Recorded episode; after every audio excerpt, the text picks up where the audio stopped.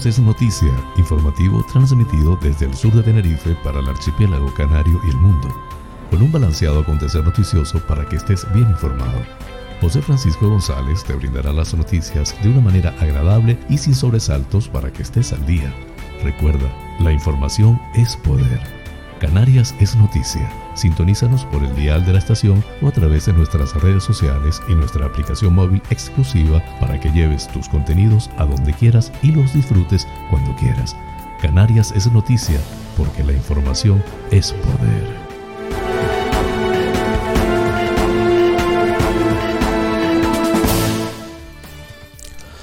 Viernes 2 de abril del 2021. Amigas y amigos, sean todos bienvenidos a este espacio informativo transmitido desde el sur de Tenerife para el mundo, con las noticias más importantes del archipiélago canario, de España e internacionales. Soy José Francisco González y estoy muy complacido de llevarles este formato intentando les resulte balanceado y agradable, a pesar del convulso mundo en que vivimos. Dicho esto, comenzamos.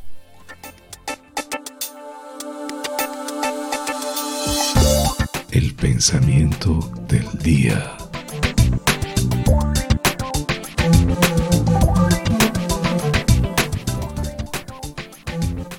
Cuando todo se nos echa encima, aprendemos a utilizar todos nuestros recursos personales y a volver a construir un castillo con los escombros del anterior. Flash informativo. Titulares.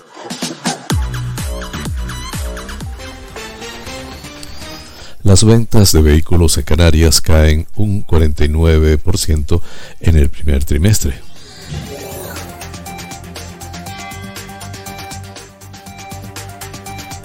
Nueve personas fallecen ahogadas en Canarias en el primer trimestre del año.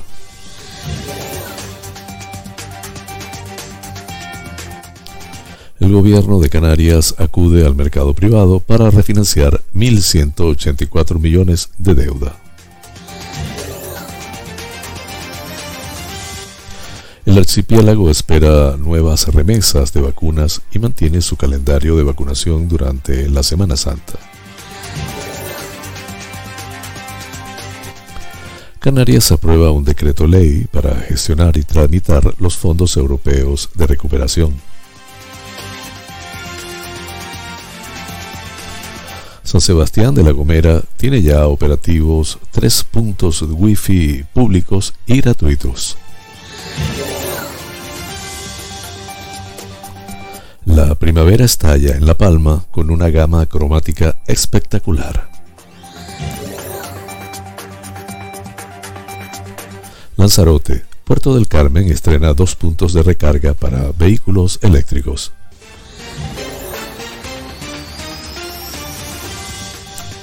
Siguen las agresiones en los centros de menores de Fuerteventura.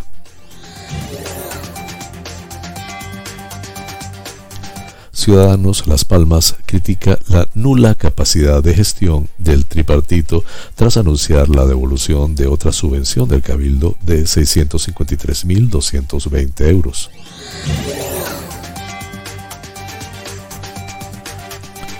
Detienen a cuatro mujeres en Gran Canaria por numerosos robos cometidos en supermercados.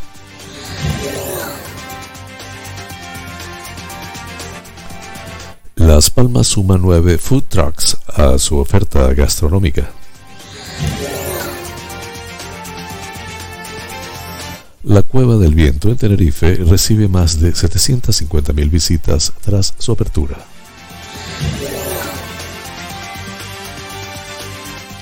Estudiantes de Granadilla conocen el funcionamiento del Secopal de San Miguel de Abona.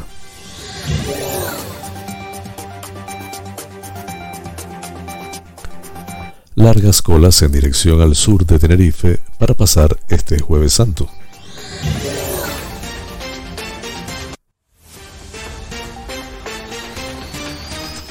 Guardias civiles creen que la sentencia de, de los Cobos avala su neutralidad y es un jarro de agua fría para el ministro.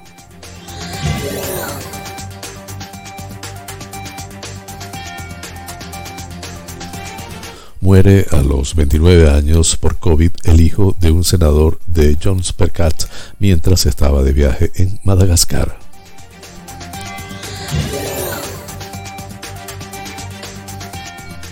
El canal de Suez sigue colapsado. El embudo de barcos no se diluye dos días después de la salida del Ever Given.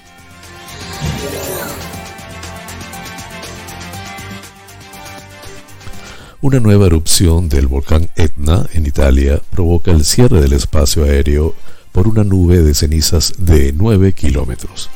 Así culminamos los titulares del día.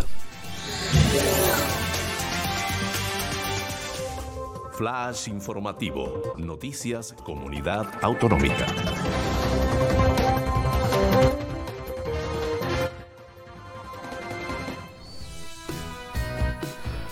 Las ventas de turismos y todoterrenos en Canarias han descendido hasta las 4.024 unidades en el primer trimestre, lo que supone una caída del 49% respecto al mismo periodo del año anterior, cuando se habían matriculado 7.854 vehículos hasta el confinamiento el día 13 de marzo, según datos de Faconauto. La patronal ya ha adelantado la complicada situación por la que atraviesan las empresas del archipiélago y ha asegurado que la recuperación del sector tardará más de lo previsto debido al aumento de la presión fiscal del gobierno de España, que ha continuado desoyendo las propuestas del sector sobre la nueva actualización del impuesto de matriculación. Por lo que respecta al mercado de motos y motocicletas, las ventas se han contraído en un 24%, un total de 1.721 matriculaciones hasta el 13 de marzo de 2020 frente a 1.313 matriculaciones durante el mismo periodo de 2021. Los vehículos industriales y guaguas también experimentan una fuerte bajada, con 118 unidades en 2020 frente a las 67 unidades en el mismo periodo de 2021 lo que supone un descenso de las ventas del 43%. Y en el segmento de los vehículos comerciales, la caída llega al 12,4%. Hasta el cierre de los concesionarios en 2020, se matricularon en Caracas mil en Canarias, 1.835 vehículos durante el mismo periodo en 2021, un total de 1.606. Para la patronal canaria es importante no caer en el engaño que arrojarán las cifras durante los próximos meses de abril y mayo, ya que durante esos meses en 2020 no hubo actividad en los concesionarios con el inicio del estado de alarma. Comparar marzo de este año con marzo del año pasado no nos aportará datos reales sobre la salud actual del sector, puesto que en la segunda quincena de marzo de 2020 cerramos nuestra actividad por la COVID-19. Si comparamos marzo de 2021 con marzo de 2019, la caída es del 47%, lo que refleja la grave situación por la que atraviesan los concesionarios en Canarias, ha asegurado Manuel Sánchez, presidente de Faconauto Canarias, tras conocer los datos de matriculaciones del mes de marzo.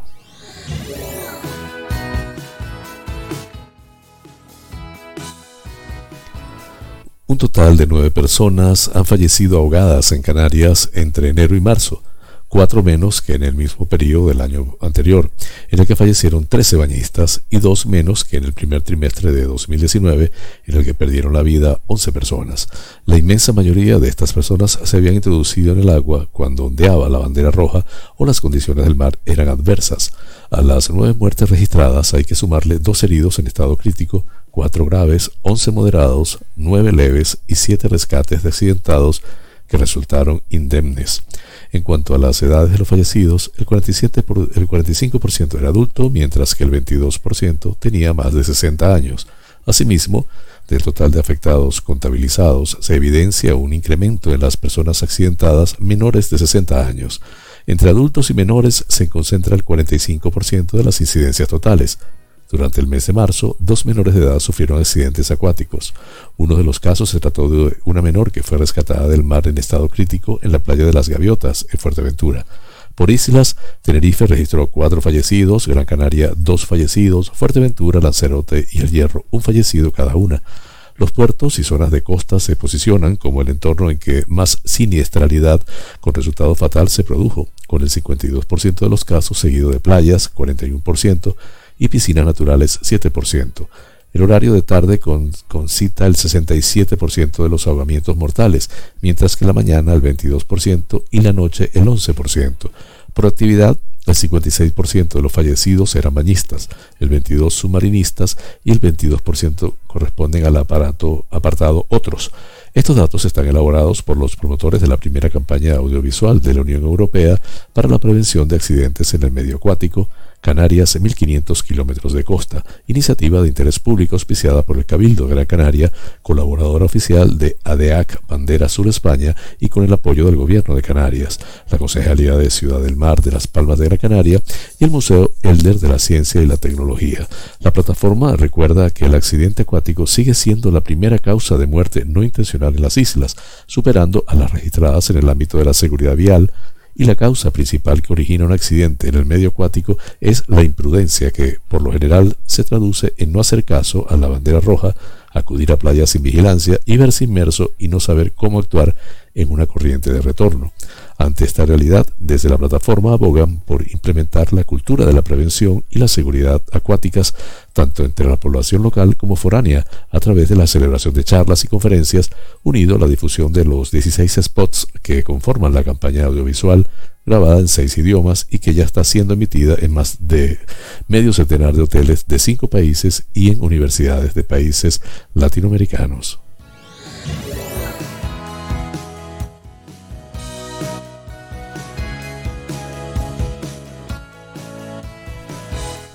La Consejería de Hacienda, Presupuestos y Asuntos Europeos del Gobierno de Canarias, a través de la Dirección General de Tesoro, formalizará este año con entidades privadas operaciones de refinanciación de la deuda de la comunidad autónoma por importe de 1.184 millones de euros, de los que ya ha adjudicado 584 millones a largo plazo. Los 600 millones restantes se canalizan a través de bonos y créditos a corto plazo.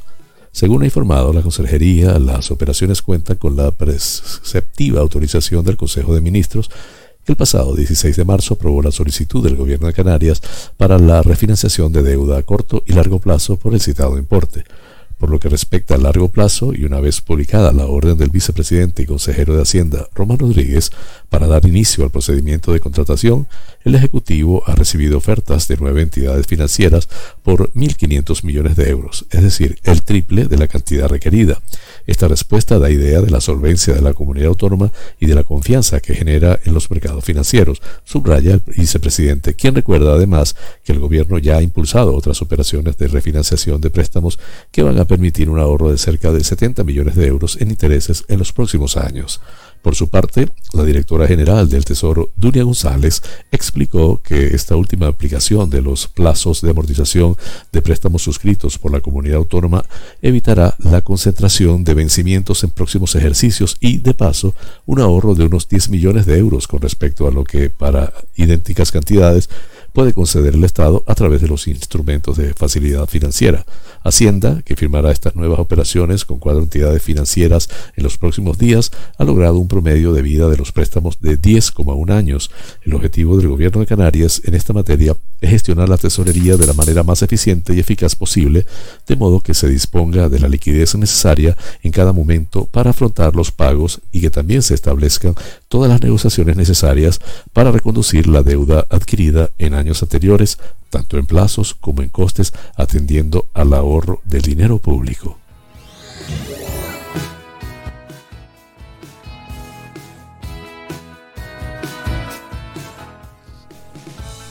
Canarias espera nuevas remesas de vacunas y mantiene su calendario de vacunación durante la Semana Santa. El portavoz del gobierno de Canarias, Julio Pérez, ha señalado que en los próximos días se espera que lleguen al archipiélago nuevas remesas de las vacunas Pfizer y de AstraZeneca, por lo que ha indicado que la comunidad continuará con el calendario de vacunación previsto que incluye la inoculación de las dosis durante los días festivos de Semana Santa. En este sentido, ha señalado que Canarias se encuentra en niveles de vacunación muy aceptables, con cifras esperanzadoras, en lo que ha admitido que solo la velocidad de suministro de dosis es la que ensombrece las perspectivas. De todos modos, ha avanzado durante la rueda de prensa posterior al Consejo de Gobierno que se prevé para el próximo lunes que lleguen nuevas remesas de Pfizer y para el viernes de AstraZeneca, por lo que ha matizado que no habrá una disminución en el ritmo de vacunaciones y entrarán en funcionamiento como se preveía para vacunar los centros de los Realejos y el Magma en Tenerife e Infecar y Expomeloneras en Gran Canaria. Actualmente en Canarias hay más de 100.000 personas inmunizadas, lo que supone el 7% de la población diana, ya que en estos momentos se está alcanzando a vacunar a unos 11.000 ciudadanos diariamente, por lo que ha indicado que si hubiera vacunas suficientes y se pudiera vacunar a 30.000 personas por día, se llegaría muy pronto a la cifra de inmunidad colectiva que se pretende. Por otro lado, ha señalado que se percibe una cierta mejoría en lo que se refiere a los datos de contagios del coronavirus, si bien no se ha adoptado modificaciones porque es una mejoría insuficiente que hace que se deban mantener las medidas. En relación con ello, Pérez ha pedido a la población que en estos días en los que se tiene mayor tiempo libre y hay más encuentros, se extreme el rigor en el cumplimiento de las medidas porque aumenta el riesgo.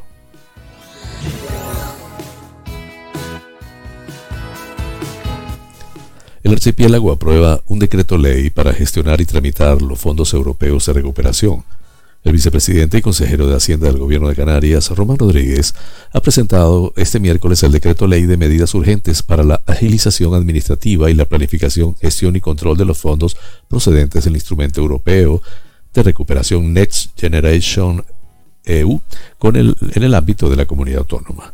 Rodríguez ha detallado este decreto ley en la rueda de prensa posterior al Consejo de Gobierno, donde ha sido aprobado y ha apuntado que se establece de esta forma un modelo concreto para la gobernanza y la planificación de proyectos financiados por la Comunidad eh, Europea, al tiempo que incorpora diferentes medidas administrativas de organización de los recursos, así como de gestión presupuestaria y económica que persiguen contribuir a una gestión más ágil y eficiente para facilitar la adecuada ejecución de estos fondos y cumplir los objetivos previstos.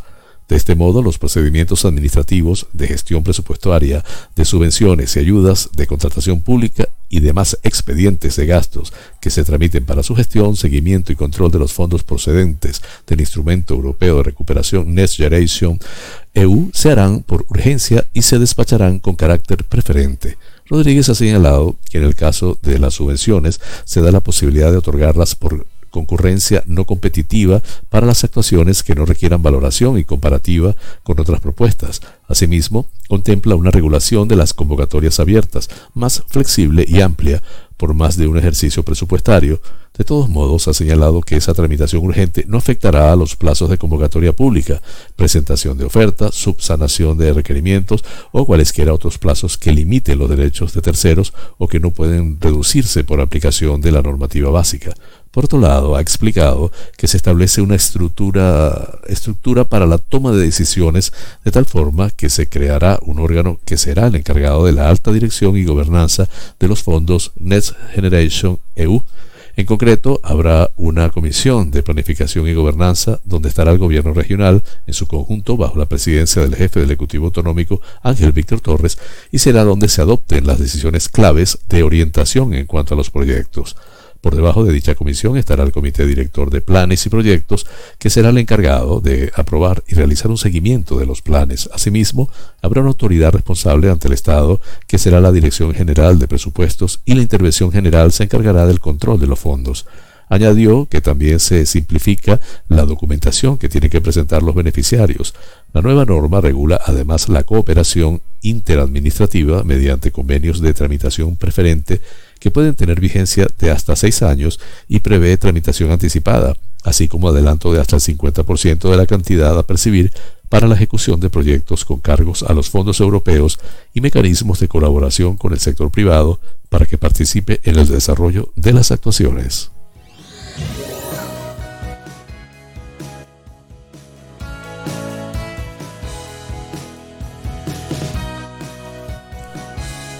San Sebastián de la Gomera tiene ya operativos tres puntos Wi-Fi públicos y gratuitos.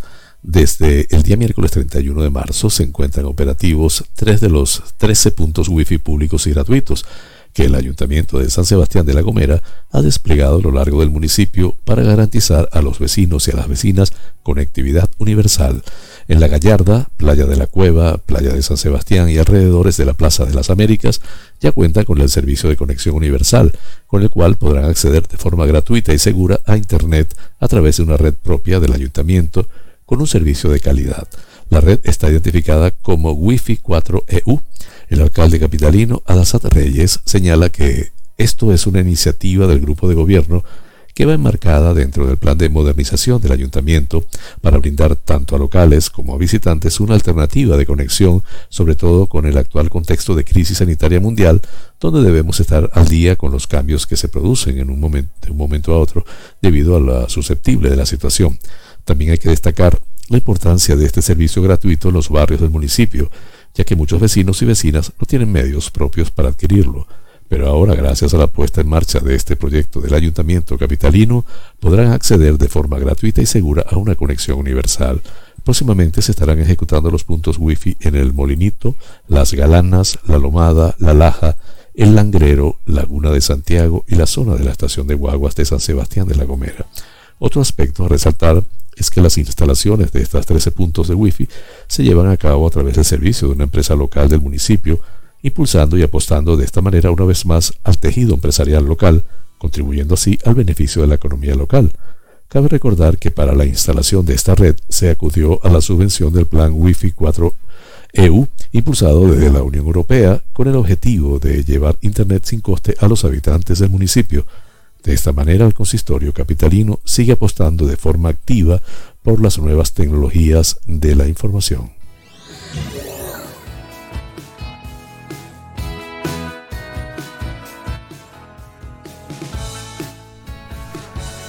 La primavera estalla en La Palma con una gama cromática espectacular.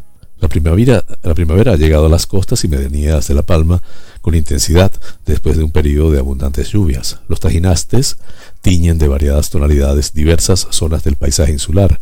Jorge País, doctor en arqueología y un apasionado de la naturaleza, ha captado llamativas imágenes de estas plantas en el enclave de El Charco, Fuencaliente, Sinfonía de colores en los tajinastes de costas y medianías, resume País. En El Charco asegura, los colorines de los tajinastes alcanzan una variedad realmente increíble y muy llamativa. Hay tajinastes azules, blancos, rosas, encarnados y toda una variedad de matices sorprendentes en apenas 20-30 metros cuadrados, resalta. En esta zona de la isla es donde, al menos que nosotros conozcamos, se produce tal diversidad. Generalmente aparece o predomina uno o varios tipos. Desconocemos la causa de este fenómeno. Hibridación, polinización, etc. apunta. La estación Florida, en medianías y costas, está dominada por una gama cromática espectacular.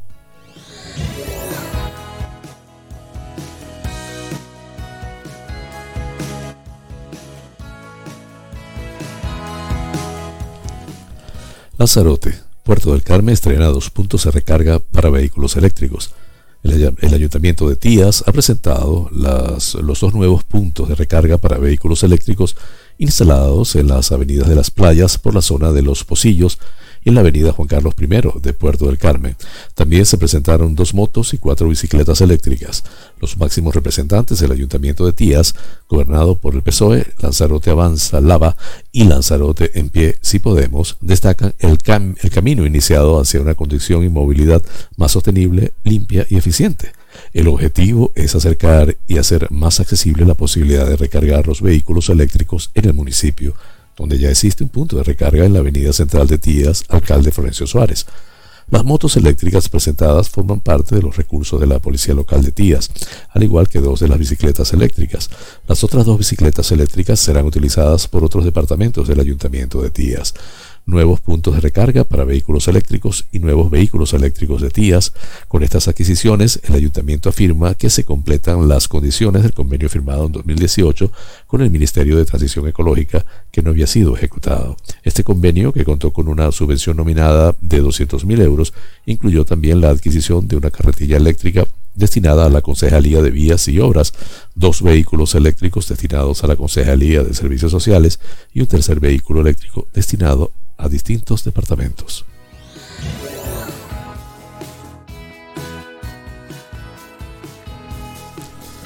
Siguen las agresiones en los centros de menores de Fuerteventura.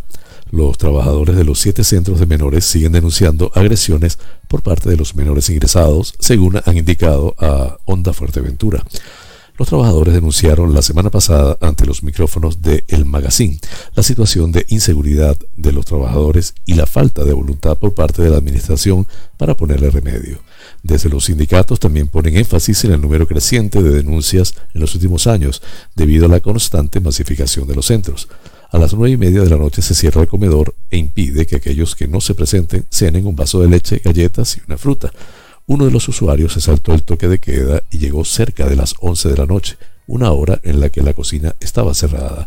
Una de las trabajadoras le advirtió que no podría cenar y comenzó a agredirla. Finalmente terminó agrediendo a dos trabajadoras que fueron asistidas por una ambulancia y trasladadas al hospital de Fuerteventura para hacerse varias radiografías. Posteriormente han presentado la denuncia ante la Policía Nacional. Los trabajadores explican que el horario de comida y almuerzo es una norma estipulada en el centro para crear hábitos de vida. El resultado desembocó en agresiones a las mujeres, golpes y destrozos en el mobiliario. Para los trabajadores, el aumento de las cifras pone en manifiesto que el protocolo antiviolencia no funciona.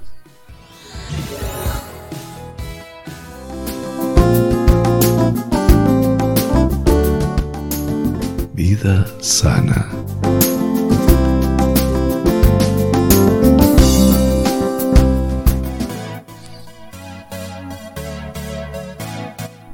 Principales vitaminas para el crecimiento del cabello.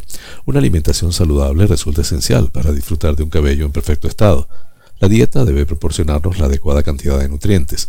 A continuación te detallamos las principales vitaminas para el crecimiento del cabello. Del cabello. Vitamina B12 permite disfrutar de un pelo fuerte y sano. Además, la carencia de esta vitamina puede acarrear la aparición de canas y la caída del pelo. Para absorberla mejor es preciso aumentar el consumo de hierro y vitamina C. No dudes en consumir carne de ternera, mariscos, pescados y huevos. Biotina. Se le denomina también como la vitamina del cabello. Ayuda en el crecimiento del pelo y lo refuerza. Así que olvídate de posibles roturas. Entre los productos con alto contenido en biotina se encuentran las almendras, avellanas y los frutos secos en general.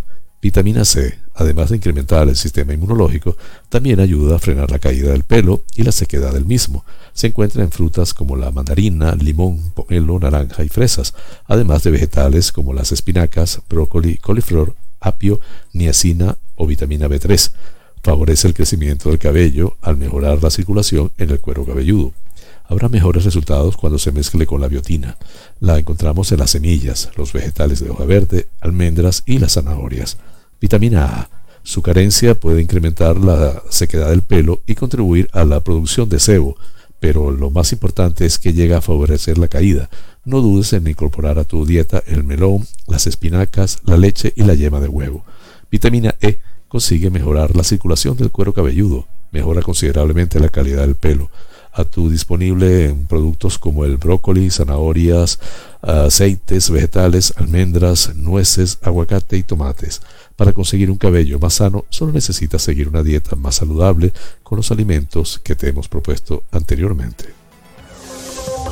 Flash informativo. El tiempo en Canarias.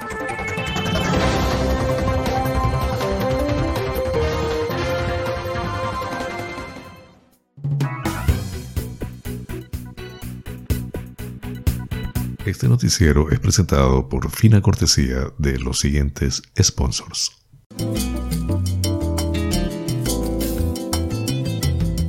Bar Restaurante Loco, un oasis en el centro de San Isidro.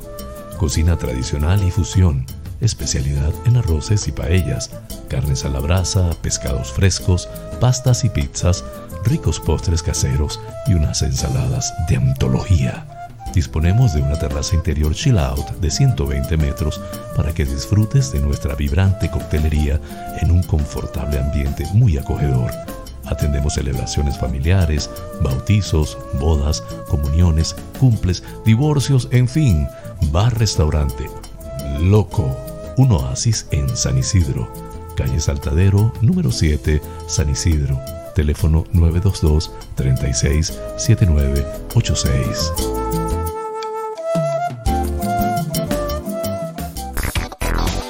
Wheeler Dealer Las Chafiras. Venta de vehículos de ocasión seminuevos con seguro, traspaso y garantía. Recibimos tu actual vehículo como parte de pago con una tasación justa. En traspasos y matriculaciones de autos de otros países somos expertos. Déjanos el papeleo y disfruta tu coche al máximo. Además, en Wheeler Dealer Las Chafiras hacemos mantenimiento pre-TV, mecánica ligera, cambio de aceite y filtro de tu coche con un servicio profesional y a precios inigualables. Visítanos en Avenida Tembel 49 Las Chafiras, teléfono 922-736-451 o visítanos en nuestra website www.wheelerdealertenerife.com. Wheeler Dealer Las Chafiras. Ven, conócenos y compruébalo.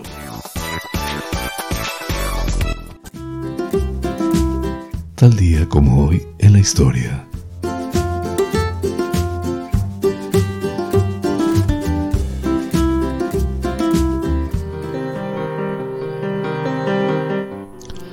El 2 de abril del 2010, la televisión deja de emitir en analógico en España. España terminó el llamado apagón analógico, el traspaso de la televisión analógica a la digital, la TDT, Televisión Digital Terrestre, el 2 de abril del 2010. En Madrid, Barcelona o Sevilla, el apagón analógico definitivo se llevó a cabo en el mes de marzo, pero en zonas de Galicia, Asturias, Castilla y León y Tenerife se tuvo que esperar hasta el 2 de abril para pasarse a la TDT. Durante dos años estuvieron dedicándose a la implantación de la TDT, digitalizando o 4.700 centros emisores, adaptando más de 1.200.000 edificios y millones de folletos informativos e inserciones en prensa y televisión para mantener a toda la sociedad al tanto.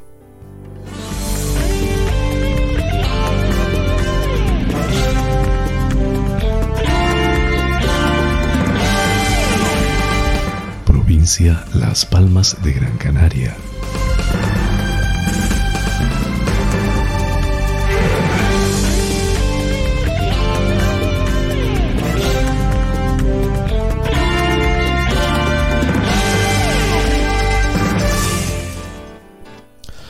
Ciudadanos critica la nula capacidad de gestión del tripartito tras anunciar la devolución de otra subvención del Cabildo de 653.220 euros la portavoz del Grupo Municipal Ciudadanos en el Ayuntamiento de Las Palmas de Gran Canaria, Lidia Cáceres, ha calificado de escandaloso que el tripartito tenga que devolver una subvención del Cabildo por valor de 653.220 euros destinada a la pavimentación de las calles del distrito Ciudad Alta y de barrio del Salto del Negro.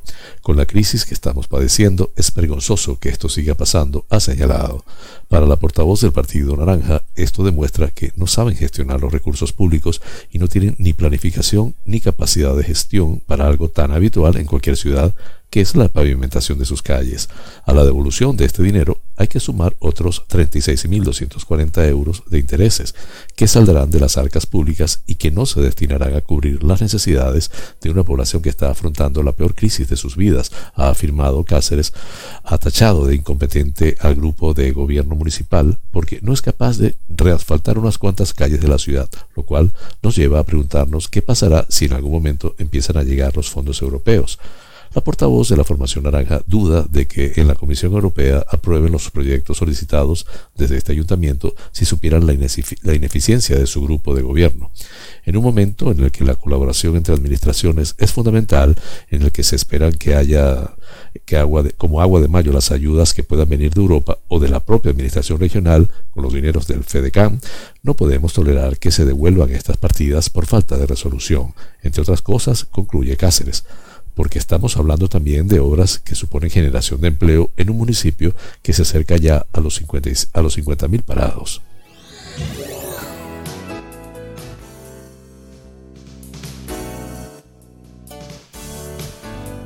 Detienen a cuatro mujeres en Gran Canaria por numerosos robos cometidos en supermercados. Agentes de la Policía Nacional han detenido en Gran Canaria a cuatro mujeres con edades comprendidas entre 30 y 43 años todas ellas con numerosos antecedentes policiales como presuntas autoras de numerosos hurtos cometidos en supermercados de la isla. El pasado 10 de marzo, la Policía Nacional recibió la denuncia del responsable de una cadena de alimentación para poner de manifiesto numerosos hurtos cometidos en distintos comercios. Según el denunciante, varias mujeres habrían sustraído entre el 19 y el 23 de febrero bebidas alcohólicas por un importe total de 1.200 euros, La investigación policial permitió identificar a cuatro mujeres, todas ellas con numerosos antecedentes policiales por hechos similares, quienes actuaron de manera organizada y coordinada para realizar labores de vigilancia, inhabilitar los sistemas de alarma de las bebidas alcohólicas y ocultar las botellas en el interior de bolsos, abandonando los establecimientos sin abonar su importe. Las gestiones policiales determinaron que tres de las investigadas ya habían sido detenidas recientemente tras cometer hasta 28 hurtos y un robo con violencia en establecimientos de alimentación de la isla entre el 28 de noviembre y el 29 de diciembre del pasado año. La, intervención policial culminó con la localización y detención de todas ellas como presuntas autoras de los delitos de hurto y asociación ilícita. Instruido el correspondiente atestado policial, las detenidas fueron puestas a disposición de la autoridad judicial competente, quien impuso una orden de alejamiento de todas ellas sobre los supermercados afectados. La investigación policial fue llevada a cabo por agentes de la Brigada Policial de la Policía Judicial de Las Palmas.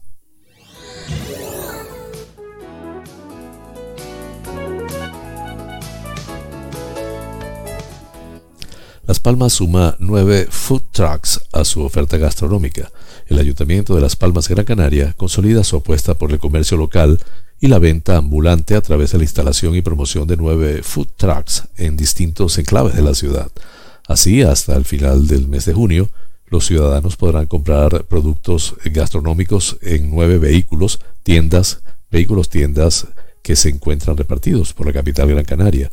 Asimismo, el área municipal de desarrollo local está trabajando para ampliar la convocatoria de cara al segundo semestre del 2021.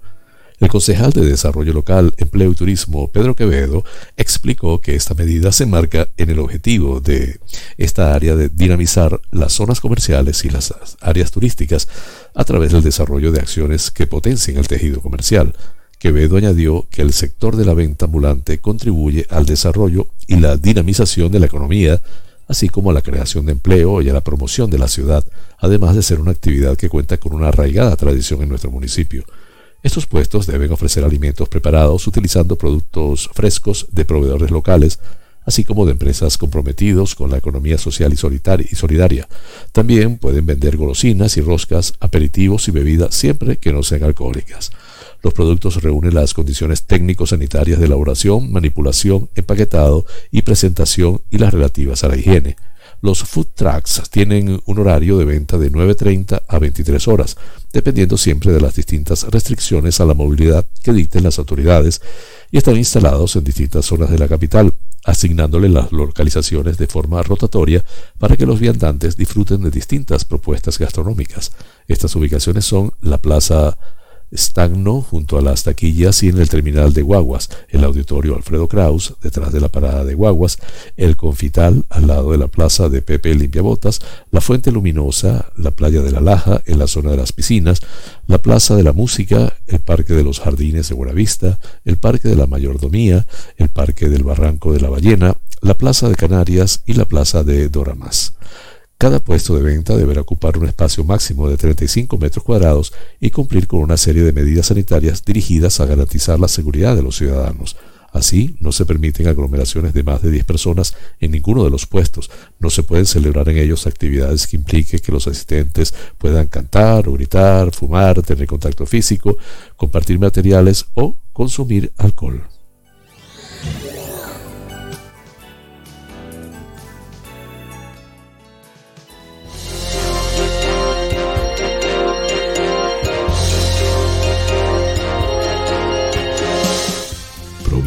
Santa Cruz de Tenerife.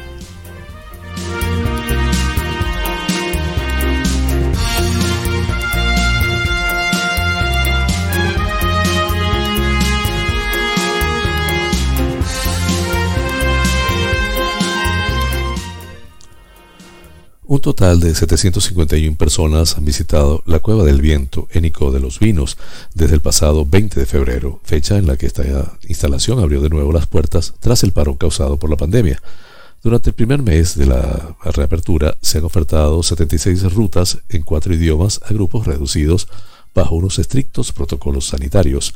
La consejera insular de Educación, Juventud, Museos y Deportes, Concepción Rivero, quien explicó que De estas rutas 44 se han realizado en español con un total de 470 participantes, 6 en inglés con 121 personas, 10 en alemán en las que han participado 94 personas y 16 en francés que han contado con la presencia de 66 personas.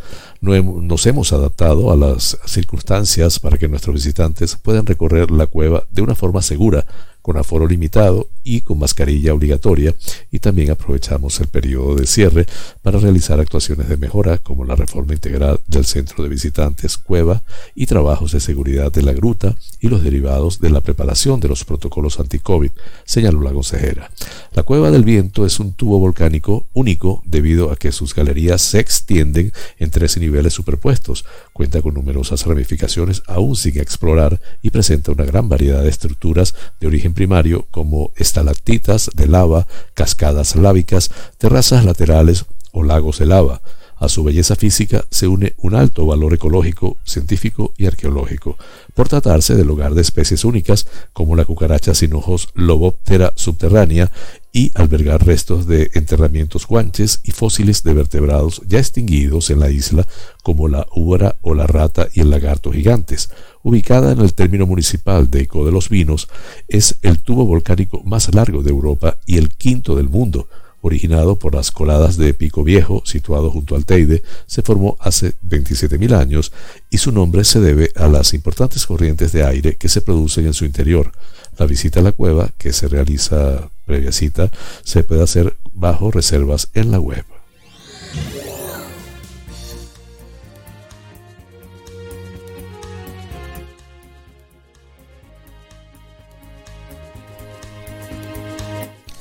Estudiantes de Granadilla conocen el funcionamiento del Secopal de San Miguel de Abona. Cabe destacar que en ocasiones anteriores los estudiantes se han trasladado al propio edificio donde está ubicado el Secopal, pero debido a la COVID, en esta ocasión el coordinador de Secopal de San Miguel de Abona se desplazó con parte de sus equipos al centro escolar. El alumnado del IES Magallanes, que cursa estudios técnicos de emergencias sanitarias en el municipio de Granadilla de Abona, conocía recientemente el funcionamiento del Centro de Coordinación Municipal Secopal de San Miguel de Abona. Así, la charla tuvo como objetivo dar a conocer cuál es la función del Secopal, el cual desde su creación en 2008 atiende las, demandas vecinales en caso de emergencias, además de realizar acciones preventivas. El grupo de tres alumnos y alumnas pudo también practicar con emisoras, emisoras Tetra y tuvieron la oportunidad de realizar llamadas entre ellos y a otros equipos de emergencias como Protección Civil o la Policía Local de San Miguel de Abona.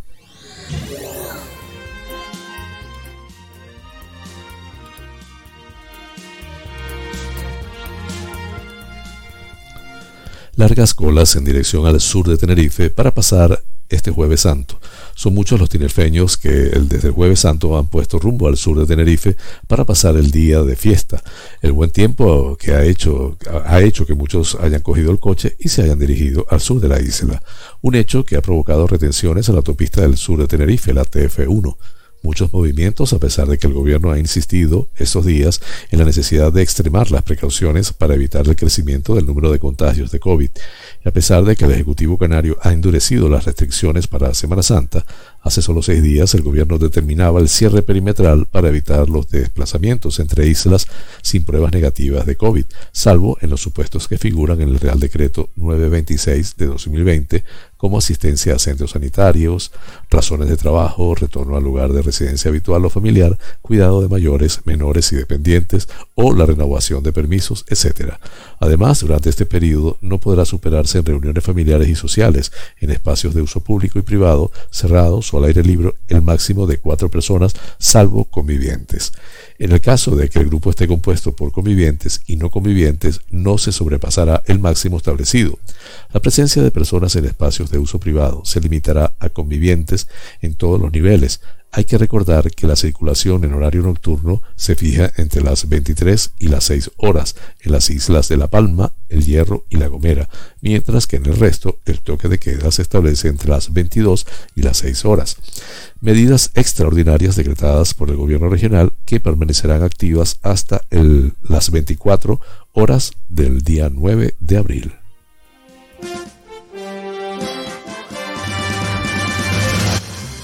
Noticias que inspiran.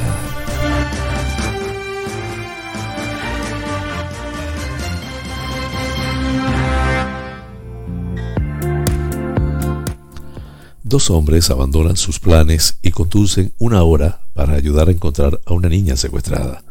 Dos buenas personas dejaron de lado sus planes del día cuando se enteraron que una niña había sido secuestrada y condujeron una hora desde Hampton, Georgia, para unirse a las tareas de búsqueda. Milagrosamente localizaron a la niña desaparecida en la terraza de un propietario desprevenido. Donnie Howell y Michael Thomas se sintieron personalmente obligados a ayudar en la búsqueda de la niña desaparecida Royalty Gripsy, de un año de edad, después de que fuera secuestrada en la madrugada del 18 de marzo. La madre de Royalty, Elizabeth, agente de reparto de alimentos de Uber Eats, estaba haciendo una entrega en Stone Mountain, en el condado de Kibel, alrededor de las 2 de la madrugada, cuando un sospechoso se fue con su todoterreno Nissan Armada 2010 sin llave y con la bebé adentro. Como la niña había desaparecido, el departamento de policía del condado de Decal emitió una alerta Amber el todoterreno apareció a las 9 de la mañana abandonado, pero sin rastro de royalty.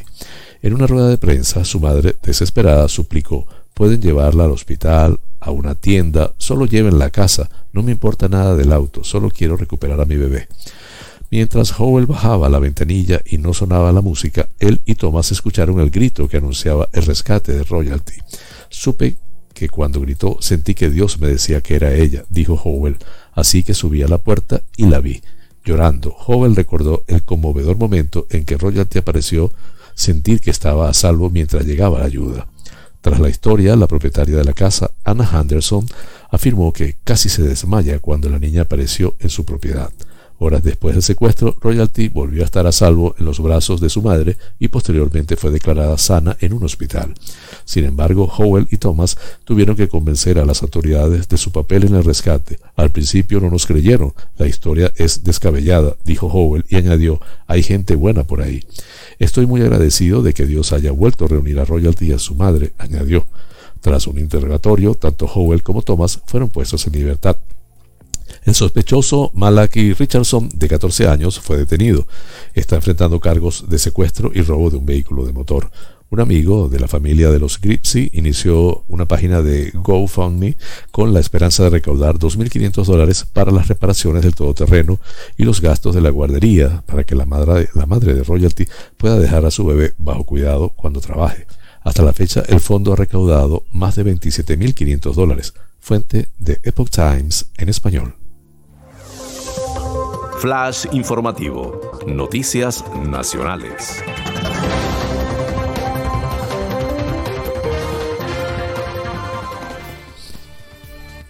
Guardias civiles creen que la sentencia de, de los Cobos avala su neutralidad y es un jarro de agua fría para el ministro Marlasca.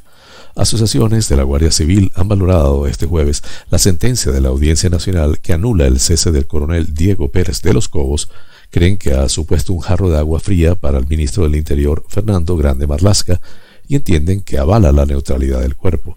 El Juzgado Central de lo Contencioso Administrativo número 8 de la Audiencia Nacional ha anulado el cese del coronel como jefe de la Comandancia de la Guardia Civil en Madrid por no informar sobre la causa del 8M y ha condenado a Interior a su reingreso en el puesto. Interior ha anunciado ya que recurrirá a una sentencia que considera que se cesó a Pérez de los Cobos porque no había informado sobre la causa del 8M, pese a que era indiscutible que éste tenía orden expresa de deber de reserva impuesto por el juzgado que investigaba la causa un jarro de agua fría. Desde la Asociación Unificada de Guardias Civiles, su secretario general, Juan Fernández, ha asegurado que el fallo es un jarro de agua fría para el ministro, que ve marcada su gestión por esta y por sus últimas decisiones. De todos modos, la AUGC espera que se resuelva el recurso interpuesto por Interior y si se constata que Pérez de los Cobos fue cesado por pérdida de confianza sin que los argumentos fueran los adecuados, el ministro quedará muy marcado por su gestión para con los guardias civiles. La Unión de Oficiales, por su parte, se ha alegrado profundamente de la anulación de la destitución del coronel al que está, al que está deseando ver de nuevo al frente de la Comandancia de Madrid. Según han dicho fuentes de la UO, el coronel de los Cobos ha llevado hasta sus últimos efectos el deber de cumplir con lo que la ley y la propia constitución estipulan, demostrando ser un guardia civil ejemplar de los pies a la cabeza. No olvidemos que nuestros actos están siempre motivados por la justicia en las Fuerzas Armadas, como así lo refleja el artículo 18 de sus reales ordenanzas.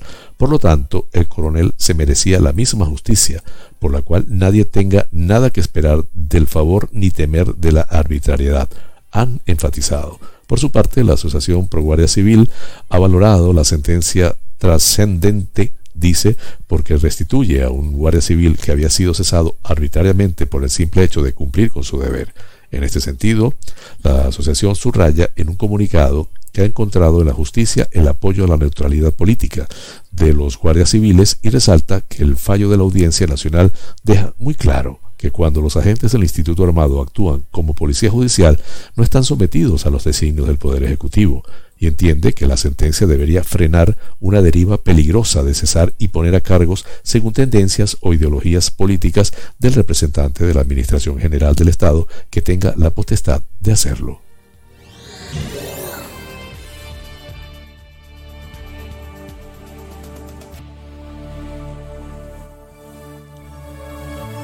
Muere a los 29 años por COVID el hijo de un senador de Jones Percat mientras estaba de viaje en Madagascar.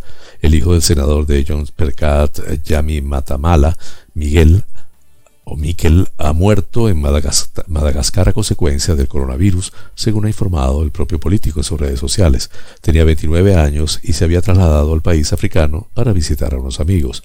Hoy ha muerto nuestro hijo Miquel en Madagascar, donde estaba de viaje. Ha escrito el senador en Twitter.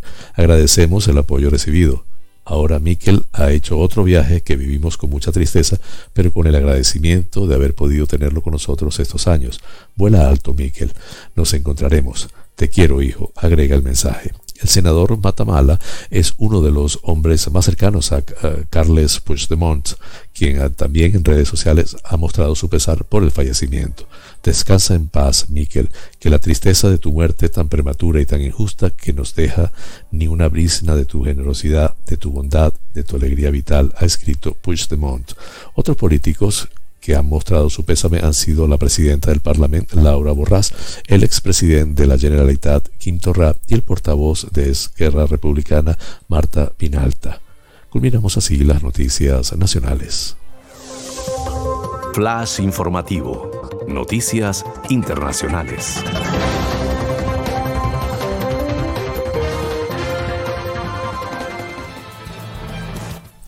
El canal de Suez sigue colapsado el embudo de barcos no se diluye dos días después de la salida del Ever Given. La situación de congestión se mantiene en el canal de Suez por el macroatasco producido tras encallar hace más de una semana el portacontenedores Ever Given y ser liberado el pasado martes. Cerca de 250 naves tratan de cruzar sin éxito el canal por la acumulación de barcos constante sin que se libere el cuello de botella según la firma de servicios logísticos LED Agencies, que opera en varios estrechos y canales del mundo, 249 embarcaciones estaban todavía aguardando turno este jueves para atravesar esta importante vía marítima, por donde pasa el 10% de comercio marítimo mundial y el 25% de los contenedores.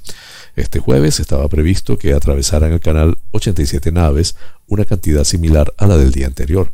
El jefe de la autoridad del canal de Suez, que gestiona la vía, el almirante Osama Rabi, indicó el miércoles por la noche en una entrevista a un canal de televisión egipcio que hasta entonces habían cruzado el paso casi 200 de las 422 embarcaciones que estaban esperando cuando se consiguió desencallar finalmente el Ever Given la tarde del lunes. Ese día Rabi había dicho que esperaba restablecer la navegación marítima normal en tres o cuatro días, aunque en la noche del miércoles alargó el paso hasta el viernes o el sábado. Marx, la principal naviera que opera en Suez, había calculado que el atasco podría tardar seis días o más en diluirse. Entre tanto, otras empresas marítimas de logística advierten que los atrasos podrían reproducirse en los puertos europeos de destino de estas embarcaciones, ya que carecen de la capacidad de almacenamiento para gestionar la llegada simultánea de las mismas.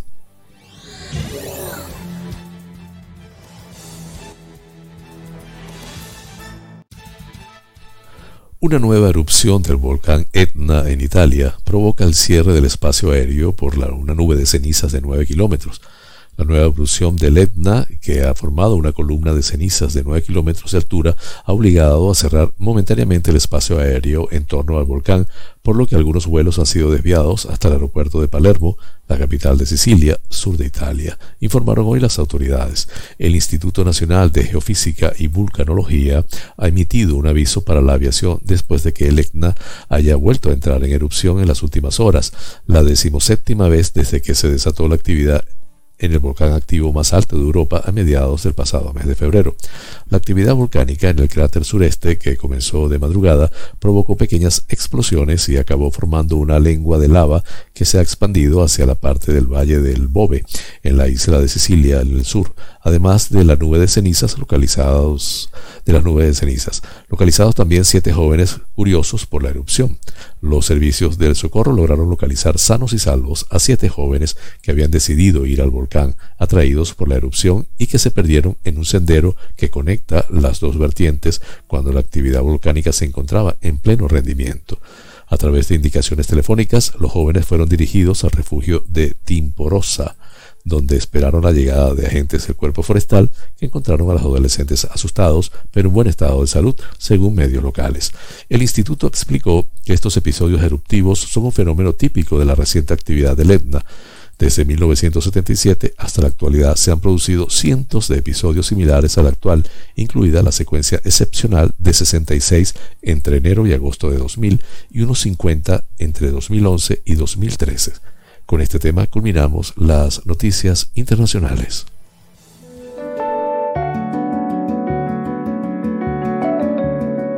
Los astros hablan. Un viaje por el maravilloso mundo de los signos del zodíaco.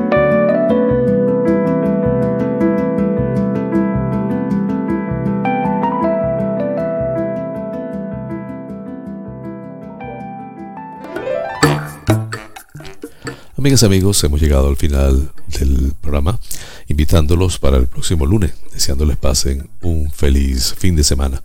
Un placer como todos los días, recordándoles activen la campanita en, mi página de YouTube, Canarias es noticia. Recuerden, es mejor ocuparse que preocuparse. Feliz fin de semana.